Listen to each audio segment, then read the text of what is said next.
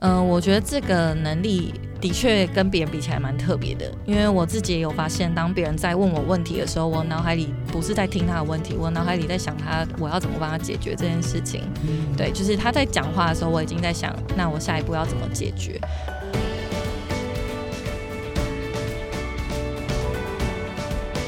欢迎回到，请听哈佛管理学，我是代班主持人，哈佛商业评论全球繁体中文版的行销总监伊本。今天是人物面对面的时间。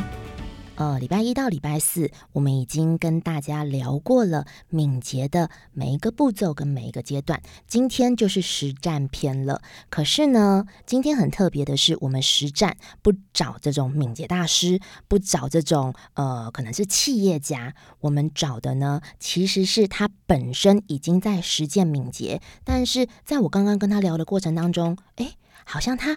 觉得呃。这个原来就是我正在做的敏捷啊，所以我们刚刚在开始录制之前呢，有一些很有趣的对话，希望待会可以分享给各位。那我先介绍一下这一位呢，他的名字是凯伦。呃，少女凯伦呢，她其实是跨界知识社群的创办人，也是 Xchange 的互联网交流协会理事。那我就不再多做介绍。我觉得直接来问他会最快，所以呃，我们既然请到斜杠网红来谈敏捷啊，嗯，我就直接请少女凯伦拉出你最亮眼的经典数字来诠释跟介绍你自己。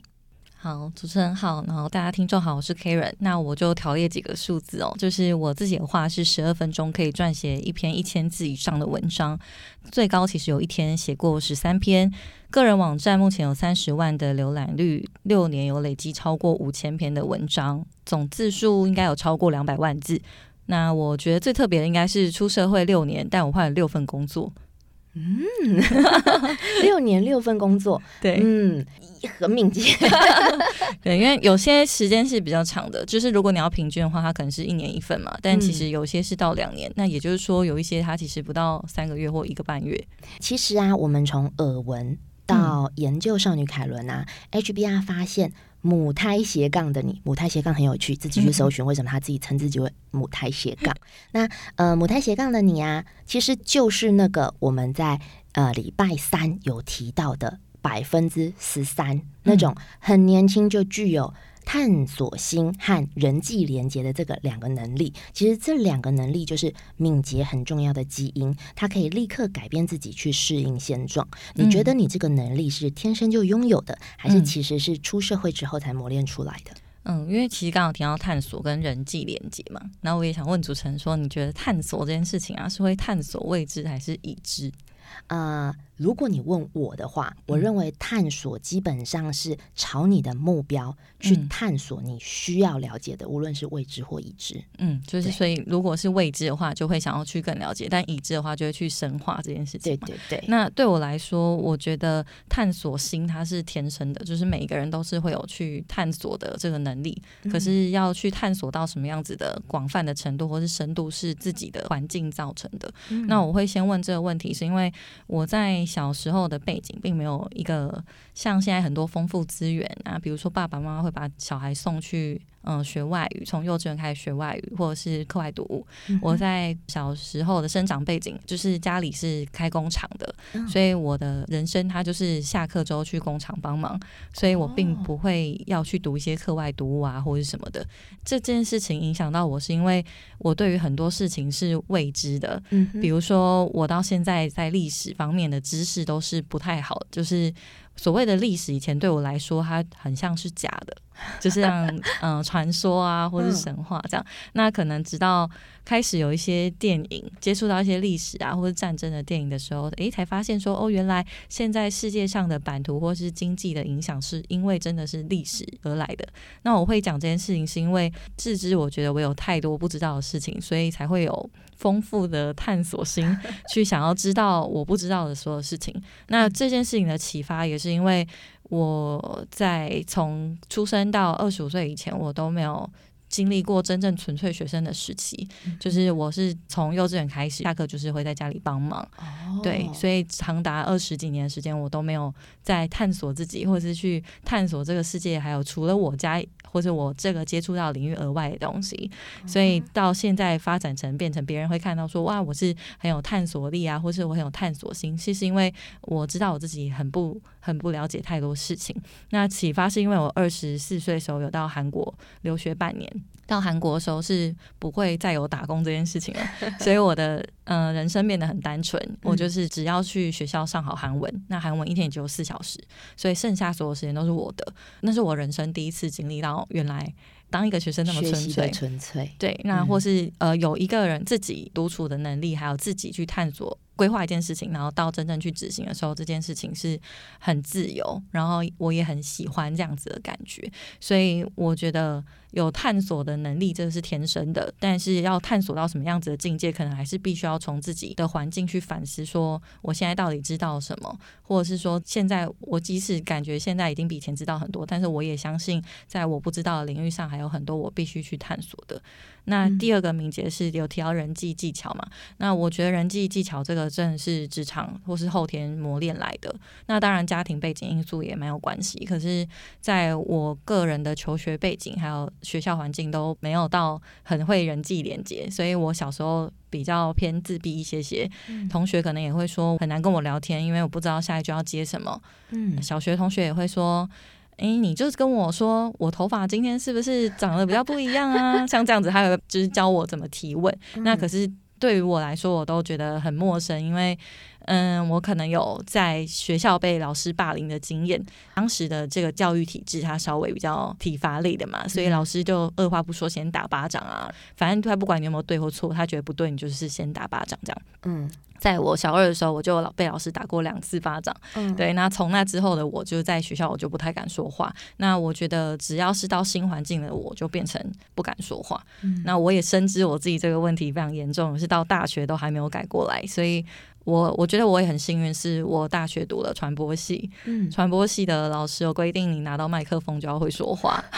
谢谢老师。对，不成野老师，拜野老师。对，那后来。在大学的时候，我发现其实跟人之间的相处就没有这么紧密。这个没有那么紧密，反而就不会因为你这个人的个性，或是你这个人是什么样子的人，就拒绝往来。因为在高中以前的团体，是你每天都跟一群人一起上下课，然后一起吃饭，所以大家就是会因为你这个人，所以不跟你相处，或是跟你很好。但大学大家反而变成是用能力来取决我要不要跟你同一组。那尤其是在传播系这个系是很注重实务能力的。嗯，那诚如我刚刚在讲，说我学生时期是比较没有朋友啊，没有较比较孤僻嘛，所以也变成我一个人必须要会做很多事情，就因为没有人跟我同组，所以我就要会做报告，要又要可以分享。对，所以到了大学，反而这件事情变成跟其他人不太一样。到大学的时候，发现蛮多人不太能自己独立作业，嗯，甚至到了研究所之后，也发现我有同学他从来没有去过夜市。也没有打过工，但是在那之前的我是已经有很多多工职能的背景了。你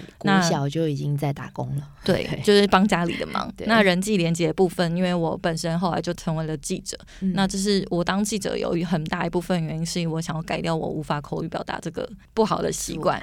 或对，或是对我觉得也是一个阻碍。就是以长远人生来说，你无法沟通表达的话，其实很伤害的是自己，甚至你也会同时伤害到别人，因为你不会说话。你纯粹觉得是一个阻碍，然后想要克服它，还是你认为这是在你未来愿景当中想要达成的一个目标或者是状态之下，你会缺乏这件事？当时我是非常羡慕可以侃侃而谈，然后讲话讲的就是头头是道，可以说服别人的人。对，因为我我我就自己不是这样子的人，所以我会朝这个。我当时也先有一些范本，然后我会希望我成为这样子的人。可是我觉得如果没有一个环境，他是没有办法改变自己一个这个根深蒂固的行为。嗯，呃，我自己读传播嘛，所以传播它就是有一个认知行为理论。认知行为理论它就是你的认知跟行为不一致的时候，你不是改变行为，就是改变。认知，所以当我进到一个环境的时候，我是改变我的认知。那我进到新闻行业这件事情，它改变了我的认知，就是这一个行行业里的人就是要够外向、够敢表达，但我的行为不是，那我就是改变我的行为。那所以我在人际连接技巧上，我觉得很大一部分真的都是来自于记者这份工作，因为我们必须要去实际的跑新闻。那我受采访的对象，他可能就包含政府官员，或是我自己刚开始跑的时候是跑教育线，很幸运跑教育的时候碰到台大校长遴选案，所以当时我每天就是要去找台大校长，然后还有。嗯，司法院、行政院、立法院，但明明是跑教育，但却涉猎了很多领域。那我觉得相较幸运，就我在这个过程中磨练了非常多沟通跟人机连接的技巧，也认识了很多人。所以对我来说，这个会是后天养成的。嗯，但是这个后天养成不是你刻意的，而且其实应该是说，可能你本来就有这个基因。例如你说探索性也好，甚至是人际。的这一块，你是因为小时候被压抑了，但是在整个过程当中，你会希望你去突破、去挑战，所以这也是希望你自己把它 pick up 起来的。尤其是我觉得，其实这两个基因的重点是，它是达到可以立刻改变自己去适应现况。其实这件事情也是你的天性，嗯，就是你在克服这些事情，你是能够去做到，所以你才能够学习到，嗯，然后你才能变成现在的你。对，我觉得适应力这件事情也蛮。蛮重要，就是因为可能过去。的这个我的位置会在我人生中扮演观察者居多，嗯，就是嗯，我我可能会认为观察者他稍微被动嘛，他就是可能先看看一下局势之后再决定要不要出手这件事情。在我的人生前半场，他大多都是处于观察的状态。你现在还是前半场，对，相较我相对值，相对值到出社会之后，我可能会把它作为目前的后半场，就是相对值来说，你只是已经到一个前半场的高峰，可以再往上这样子。对，希望他还可以再往上，没错。那那到现在，我会我会觉得说，可能两三年前开始，我有知道我在新闻领域，它有一个局限，是我怎么交的朋友都还是媒体产业的朋友嘛，同温层。对，同温层。那还有是媒体产业的朋友，下班之余其实也真的会很专注在搜集新闻或者是搜集素材，所以导致说下班之后我是没有时间精进自己的。过了四年吧，我就出社会四年之后发现。我好像太局限了，我好需要认识一群新的朋友，这群新的朋友可以也知道我在做哪些事情。所以在两年两三年前的时候，我是刻意有跳脱自己呃媒体圈的舒适圈，去到互联网交流圈这个范围，还有新创圈。就就因为刚刚主持人有介绍我自己是易券局互联网交流协会的这个理事嘛，那在那之前我跟这个团体是零交集的，因为互联网它就是互联网啊，比如说这个 Line 啊，就是你这是很跨域哎。就是你本身是行销传播背景，嗯，然后你在做的是记者，然后接下来你跨域，其实这也是敏捷的其中一环。无论多大的领域，你随时可以去做跨越跟跳跃，只要你觉得这是接下来的一步。而且，其实你刚刚也想讲到了一点，其实敏捷还有一块是你永远知道你下一步要做什么，但是不是那种五年以十年以后，而是就像跳舞一样。你可以在那个音乐下一拍之前，你脑子里就知道你下一个 move 是什么。其实就是敏捷的其中一块。你有发现，其实你血液里是流淌的敏捷的基因吗？所以现在其实呃，在听的您可能是中阶、高阶主管都好，呃，您看看您身边是不是就是有这样子的人才？其实这就是你组建敏捷团队很需要的一个信心。嗯，那请。嗯，我觉得这个能力的确跟别人比起来蛮特别的，因为我自己也有发现，当别人在问我问题的时候，我脑海里不是在听他的问题，我脑海里在想他我要怎么帮他解决这件事情。嗯，对，就是他在讲话的时候，我已经在想，那我下一步要怎么解决？我也有发现，可能不是每一个人都会有这样子的习惯。嗯，那我觉得当然跟过去从事的行业背景也有很大关系，因为我们要遇到的事情就是很及时。那这个及时对于别人来说，可能一天两天，但对于我的行业是一秒两秒，所以我觉得这个也有造就我整个人必须要很全神贯注去解决我下一秒会发生的问题。当然，大家会觉得，诶，媒体行业或是它有一个形象在，可是我觉得在里头从事执行这件事情的时候，它有带给我非常大的启发。呃，敏捷还有一个部分是核心价值很坚定这件事情。那我的确为自己做决定的时候，我是很确信我去做这件事情的时候，我会去做。但不一定会成功。可是，在不成功的时候，我也知道我下一步我会可以调整。我相信我遇到任何状况的时候，我一定有办法应付，即使这个状况不如预期，或是它会带来很不好的后果。嗯，我身边有很多人常常跟我说，他觉得我太冲动，嗯，觉得我没有想好。我说不会啊，如果我当我遇到这样子的状况，那我下一步就是去找到什么样子的解方就好了。就是我并不会因为担心做不到或是失败就不去做这件事情，我反而会因为我没有去做这件事情，然后感到情绪很复杂，会后悔。那我不想要在我的人生再有后悔的机会，我觉得时间不长不多了，我不想要再后悔，所以做任何决定的时候，我就是做了，我就会去把它做到我想要的样子。那即使做不到，我也会想要去调整。没有错，其实呃，无论是工作者的你，你听凯伦谈话的内容，或者是分享的内容，你会觉得，哎，有些真的跟我很像，可是好像大家都不这么觉得。请你坚定你自己的路，因为你就是走在对的道路上。那另外呢，如果您是主管，你想要找到这样子的敏捷人才，以刚刚凯伦的说法。去找记者吧，或者是呃这样子的能力其实是可以培养的，所以可以拉回去听一下我们礼拜二跟礼拜三的节目哦。怎么样培养这样子的能力呢？那接下来我要问下一个问题了。对于哈佛式的敏捷力，就是我们礼拜一到礼拜四提的，其实都是非常基础的哈佛式敏捷力，或是敏捷团队的主见。呃，对于哈佛式的敏捷力，你有什么感想呢？然后以及对哪里有特别深刻的印象？那哪里认同或不认同都好，请你跟我们分享看看。我觉得蛮有印象，也很有感的是说里呃里头文章有提到，就是每一个计划负责人会把所有时间投入手边的专案，然后为团队成果负责。而这个专案是成员必须要具备一条龙的解决的功能跟方式嘛。那我自己在领导这个跨界知识社群的时候，其实也是这样，因为我本身自己就有算多工的能力，那我就会期待，或是我也没有去要求他们一定要多工，但我们在做的事情，它就是要多工。那我举例来说，我们可能必须要办实体的活动，或是线上的活动。嗯，以疫情期间来讲好了，我们一直都是实体的，可是，在我们在二级警戒发布的那天下午，我们是有读书会的。可是已经不能十个人以上的聚会嘛，所以当天我只有早上跟他们说，因为我在教课，所以如果待会三级警戒发布的时候，你们想要暂停，或是你们想要呃改成线上，我都没关系，你们自己决定。嗯，那。我的团队们其实不太有自己决定的时刻，可是从因为他们已经跟我共事两三年、两年的时间了，所以他们知道我会做什么样子的决定。所以当我下一次打开手机的时候，我发现他们决定当天就要改成线上。嗯，那如果有很多企业在做数位转型的话，会觉得说，诶，实体马上要转线上，到底要怎么办？可是，在此之前，我们已经有训练过非常多次，就是怎么样子办活动。稍微简述一下我们的活动，因为它比较特别，就是它有个活动叫跨界读书会。读书会的话，每个人要准备一份简报，一份简报里面只有二十张。每一张只有二十秒的时间，必须要分享完毕，所以每一个参与的人都要交交简报嘛。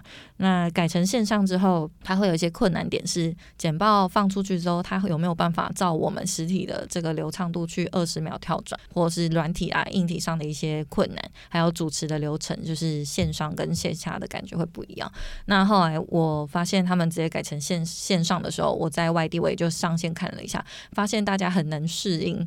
对，就是所有的团队，包含参与者，他们也很能适应。哦，好，现在我不用出门了，我在家，然后上线，打开这个软体，我就可以直接开始分享。那我觉得这件事情。从筹备到执行这件事情，我的团队成员他们已经可以一条龙去做完，不需要我去做一个 SOP step by step 跟他说，呃，你第一步先怎样，先开一个正连接啊，或是你在做什么什么事情，完全不用，我只要告诉他们说，我做我要做这件事情，反正你就给我做到就对了。那中间的方法，当然我们可以很弹性的调整。那这个是一条龙，除了这个之外，还有我们最近可能必须要办一些呃线上的直播活动。嗯。那通常线上直播活动，可能他会有摄影师啊，然后会有导播，会有要写细流的人、写企划的人。那我们的团队成员是一个人可以完成这件事情，即使他不是传播或是媒体背景，但因为我本人领导者 他就是具有媒体的这个背景了，所以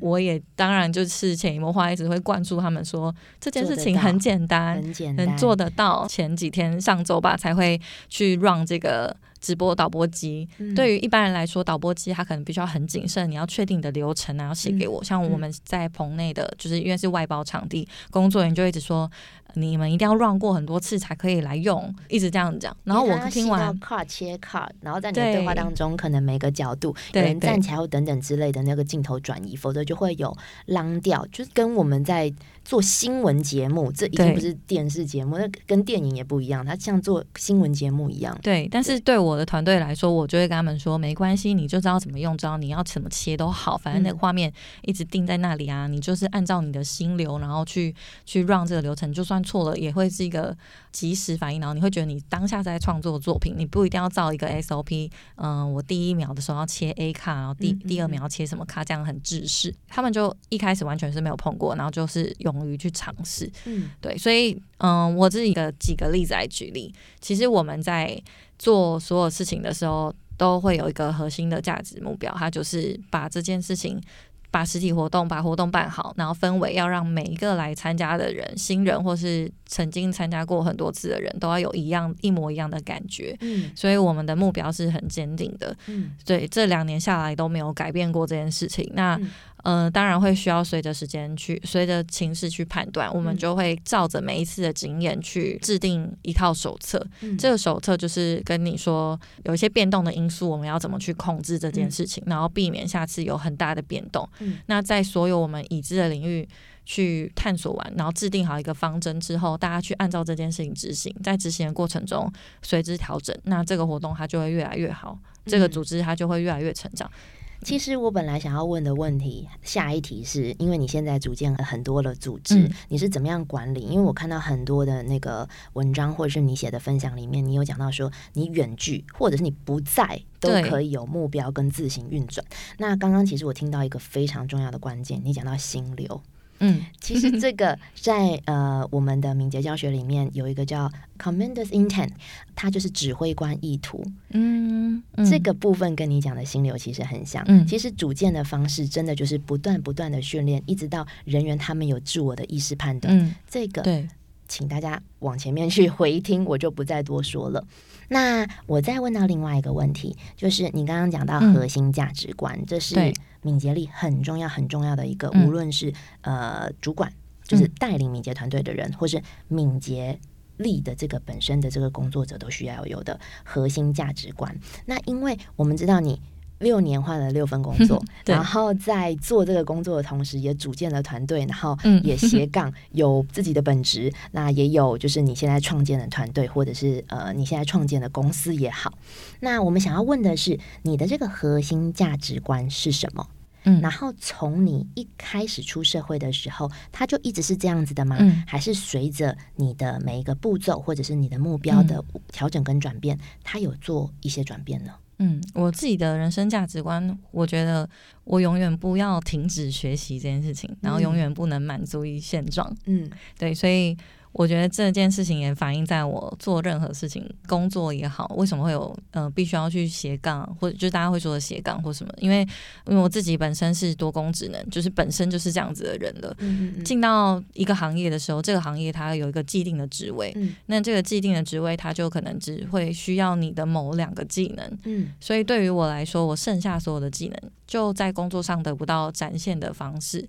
就是比如说，好，我是过去是记者，所以我只需要会写稿、会采访、会说话就好了。嗯嗯但我还会做美工啊，我还会做设计，我还会做剪辑，嗯我还会很多事情。这个在因为职位上大家分工的问题，所以我是不会去用到这些技能。那嗯我不希望这些技能白费了，所以我会希望我在下班之余的时候，我还可以做这件事情，因为我自己也会做活动企划，也会做公关。嗯对，那这也反映到在额外做的事情，也就是组建了一个团队，它是跨界知识社群嘛。那起初它其实是活动。嗯活动性质而已。那到后来，我也希望这个这个活动性质它可以越来越规模化，成为一个组织，成为一个团体，而不是在一个社群或者是一个活动的这样子的定位。嗯那反映到我原本我自己的人生价值观，是我希望自己永远不要停止成长，嗯因为这个成长定义也很模糊，到底什么样子是停止，什么样子是成长。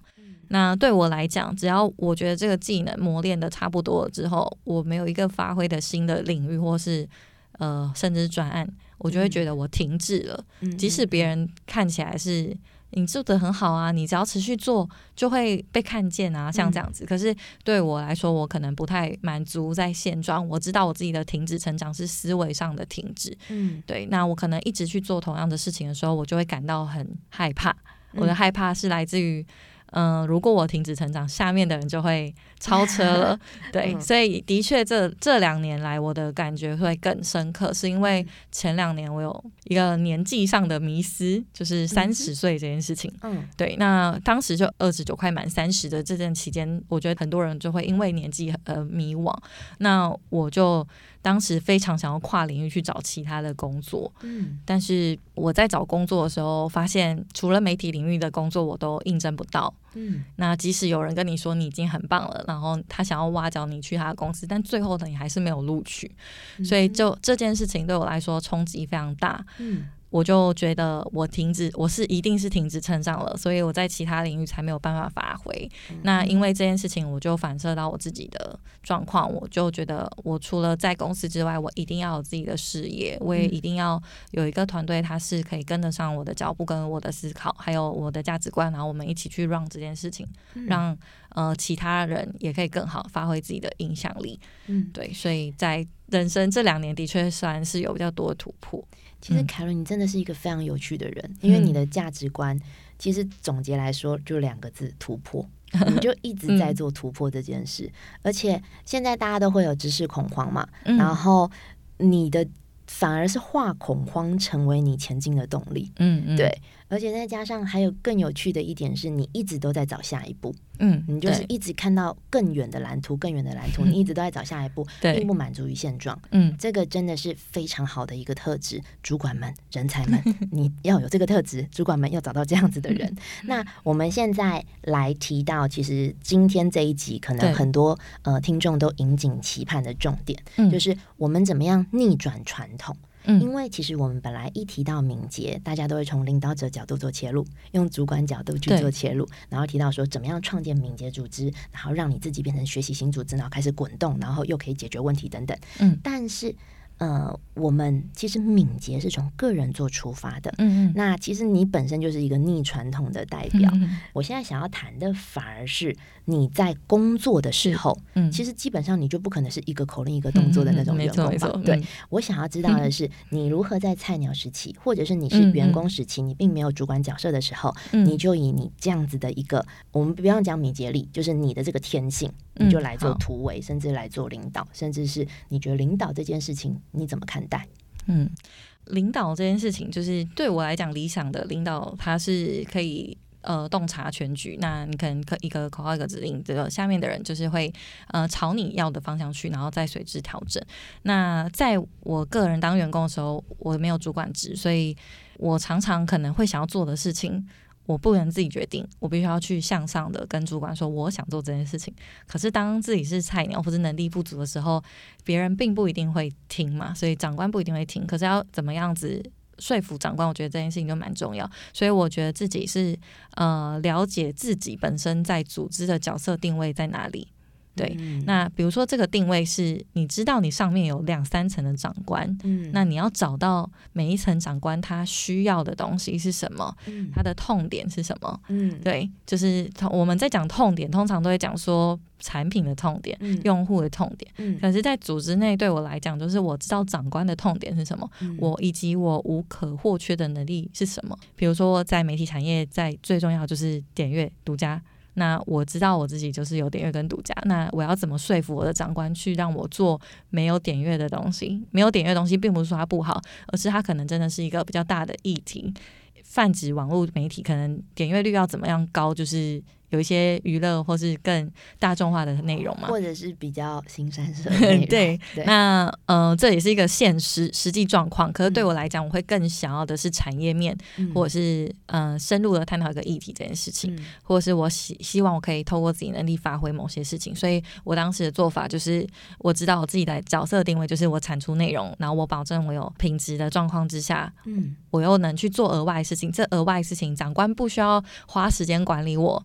对长我知道长官的痛点就是他有太多人要管了，嗯，他不想要再管任何人，就做到他要的目标先。对。我先达成他要的目标，嗯。有了算是这个筹码吧，然后我再去谈我要的东西。嗯。在我要谈我要的东西的时候，他会知道我做得到，而且就是他第一他信任我做得到，然后再来是做得到这件事情，并不需要再花费他的精神。嗯这件事情是长官的痛点。嗯、在这做这件事情的时候，可能别人会讲说，诶，呃，我提一个案子就就是只是说说而已，但并没有。我可能在提这个案子的时候，我可能一二三四五都已经想好他要做什么事情，我告诉长官他要做，现他现在必须要帮我做什么事情，嗯哼他就会去帮我解决。嗯对，所以我觉得这中间很重要，就是回归到了解自己在组织的角色定位，也要了解长官在这个组织的角色定位是什么，他的决策嗯权力到哪里，嗯他能不能去安排其他跨部门的人一起来协同做这件事情？如果嗯他可以，那你就要告诉他他要怎么做。嗯对，其实你这个做法就是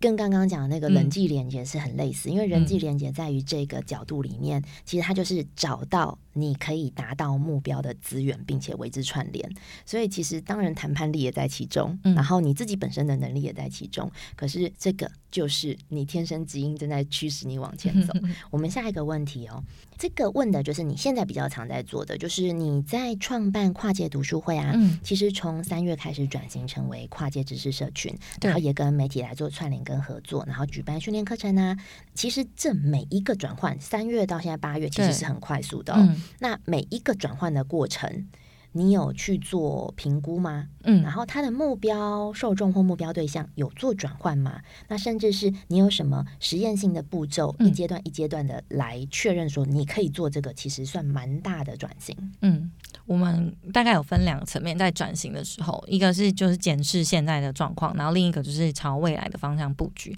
嗯在一开始的时候，我们是订阅制的这个读书会，嗯那很纯粹，它就真的只有办读书会活动，没有嗯办其他活动。所以第一个现检视现状的这个部分，是我我感受到我们组织停滞了。嗯，好，当但当时大家不觉得我们停滞，是只有我自己觉得。热络，所以你现在就看到下一步了。对我当时在三月觉得我们已经停滞了。嗯这个停滞并不是说人数没有增长，嗯或是没有很活络，不是这样，是因为我知道我们只做读书会这件事情，在一下子大家就会差不多感到腻了。嗯就是我，因为我可能涉猎这件事情很久了，所以有一些是直觉的，有一些是感受的程度。比如说包包含大家讨论度怎么样，然后大家报名的这个速率怎么样，嗯从有一些感觉是可以感觉到的。嗯那再来就是同一个活动，因为很单一，所以我我觉得说大家在怎么爱学习，没有在外在的刺激刺刺激它的话，它就是会持持续停滞嘛。嗯那第二个就是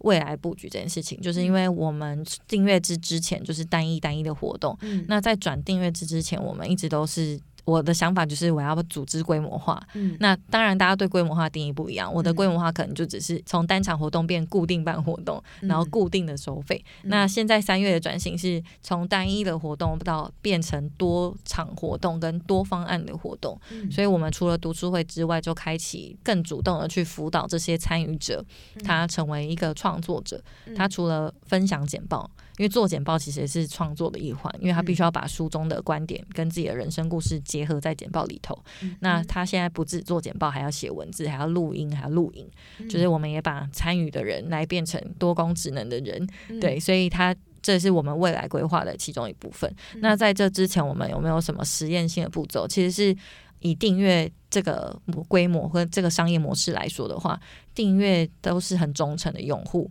那所以你在转型的时候，你势必不能伤害这些用户嘛，因为他嗯就是支持者，他们是愿意付费来支持你，那嗯就可以说是铁粉或是会员。嗯我很担心的一件事情就是，他们会不会因为我的转换而流失？这是我一直有点担心的事情。所以我们在这之前，呃，邀请百分之五十的用户做一对一的访谈，嗯每一个人都访谈他对于来参加这个活动。他的想法是什么，嗯以及未来的期待是什么？嗯还有我们未来做这个规划，他是不是可以接受？然后有没有什么建议想要告诉我们？嗯对那我觉得百分之五十用户其实蛮多的，而且我们就花一个礼拜的时间，一个一个访谈，然后做记录、录音，然后最后真正推出的时候，嗯，接受度就蛮高的。嗯，对，所以我觉得在这个前期，我们的确有做了蛮多功课，可是是别人不太知道的，就别人会看结果，很，外人是会看结果。就我们一个月费用快两千块，为什么大家要订阅你？就是比去健身房还贵。嗯，然后我觉得很难解释，因为我们其实前期做了很多心理建设的部分，然后呃，我觉得很多层面上。买东西，你要取决于你要不要买这个东西，你要不要使用这个服务，很大一部分是因为这个组织为什么要做这件事情，所以我们的为什么呃很有清楚的传递给我们的受众，我很清楚告诉他，就是希望你在探索自己的过程中，我们是帮你组建好知识输入跟知识输出的所有的资源，甚至是除了你现在之外看到的东西，我们还会再去多串联媒体啊，或者我们再去多串联其他品牌，让你的服务同样费用从。呃，现在可能是一百，但未来可能两三个月就变成一百二十趴，然后一百三十趴，但你的费用都没有改变，所以我相信用户他们相信这件事情，然后也一直跟着跨界在成长，所以他们也看到我们的确可能会一定会执行到这件事情的这个信念。其实一听到这边就会觉得你们是目标很明确。但是你把这个价值观传递给你的铁粉们，然后铁粉们也认同，所以这个价值观可以继续被认同跟滚动下去。相信其实接下来还会有不同的成长，这些成长一定都会是更好的突破，就如同你的座右铭一样。对，那。接下来这个问题呀，就是呃，其实看到你过去的专访里面啊，你有一个创造守则，对。对，创造守则的六个移动式技能，那其中的 C R E 其实就很好很好的，就是等于说你前面的这几个步骤是很好的呼应了敏捷精神的核心，了解自我，跨界思考，快速调整路径。其实你刚刚沿路走来，你的团队基本上也有这样子的能耐跟能力，所以呃。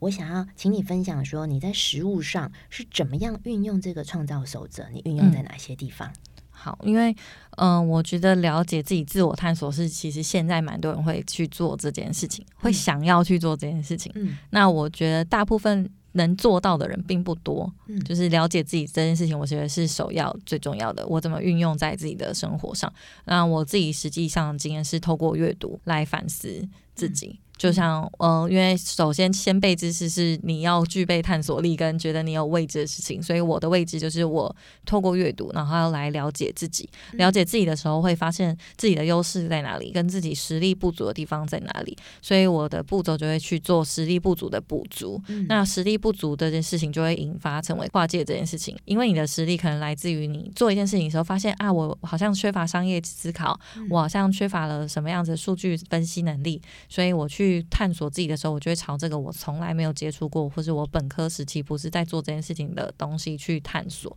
然后去让自己更了解。那我的了解方式跟其他人不一样，我不会只有看看东西，我会去做那件事情。就泛指，可能其实我前两年会希望我自己成为一个 leader，我希望我自己是主管，我希望我是一个领导者。那我在职场上没有办法，当那我就去创一个团队，所以这个团队就变成现在的跨界。那他就也很跨界的反反映在我的身上，跟我的团。队成员们，那另外就是不断的去尝试。我我觉得不断尝试这件事情，它是一个优势。